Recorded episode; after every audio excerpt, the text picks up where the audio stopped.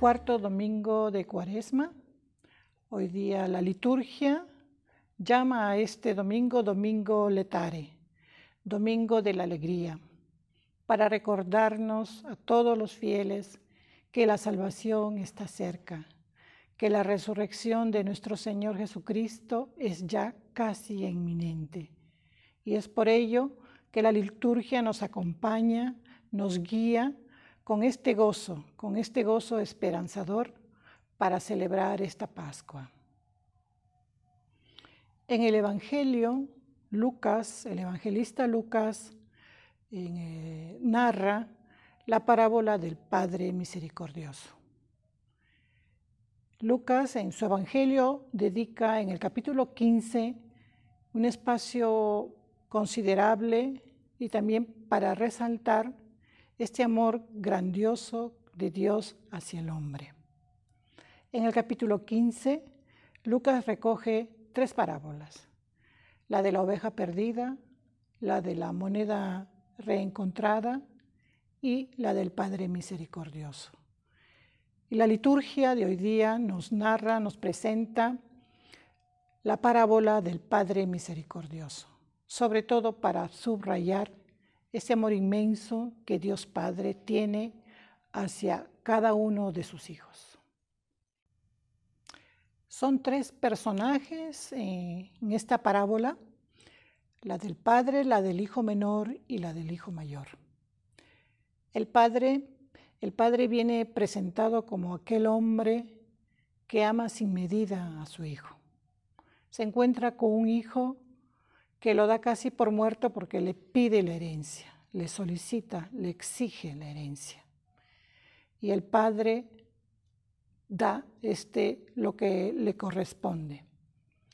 Y es así que el padre experimenta en carne propia este rechazo del hijo, sobre todo del hijo menor en este caso.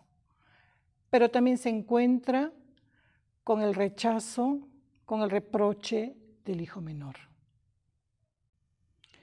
el hijo menor.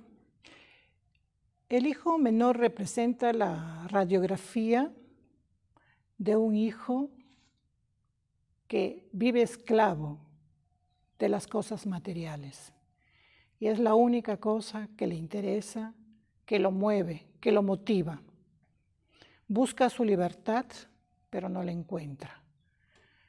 Porque una vez que ha recibido esta herencia reclamada, exigida, lo gasta todo, lo despilfarra cayendo en lo más de su mano, en lo más de su mano de su propia dignidad. Se encuentra a vivir como mendigo, como criado de cerdos. Rebaja su dignidad. En la casa del Padre lo tenía todo. Lo tenía todo, pero en nombre de esta búsqueda de sí mismo, se rebaja y pierde todo lo que tenía. Este hijo buscaba la libertad, pero encontró la esclavitud. Y en el momento de más necesidad recurre, se recuerda que tiene un padre. Pero él es consciente de que quizás el padre no lo va a recibir y mucho menos lo va a considerar su hijo pero aún así Él regresa. El hijo mayor. El hijo mayor representa estos fariseos que reclaman a Jesús el hecho de que Él esté, se acerque, camine con los pecadores. Este hijo mayor no acepta de cómo el padre acoge a este hijo perdido no acepta porque su corazón está lleno de envidia, llena de rencor. Su justicia no es una justicia divina, sino es una justicia humana, llena de reproches, de celos, y no permite que este hijo se acerque. Quizás este hijo no conoce el verdadero corazón del Padre aunque esté cerca, aunque viva con Él, se encuentra lejos, lejos del Padre, de su Padre. Y es por eso que no acepta tampoco todos los preparativos, toda la acogida que el Padre brinda hacia el hijo menor. Y es así que también le reclama al Padre. ¿Por qué? No es justo. Yo he trabajado contigo, yo he estado contigo. Quizás este hijo menor ha estado al lado de su padre no como hijo, sino como un trabajador más, como un jornalero más. San Lucas nos ha revelado el corazón del Padre. El corazón del Padre que está lleno de misericordia, que tiene un amor incondicional hacia sus hijos, porque es Padre de dos.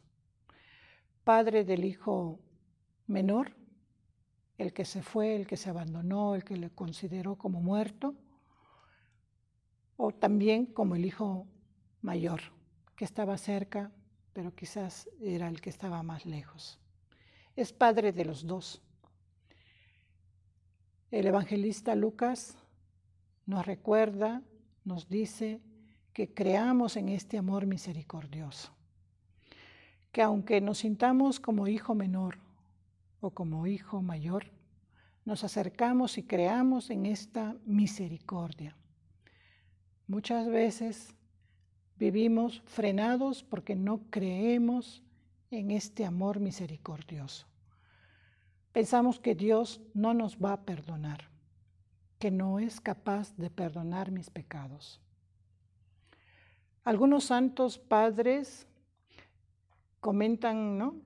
la palabra diciendo que quizás si la presencia de una madre en esta parábola hubiese hecho que el hijo menor no se hubiera, no se hubiera ido.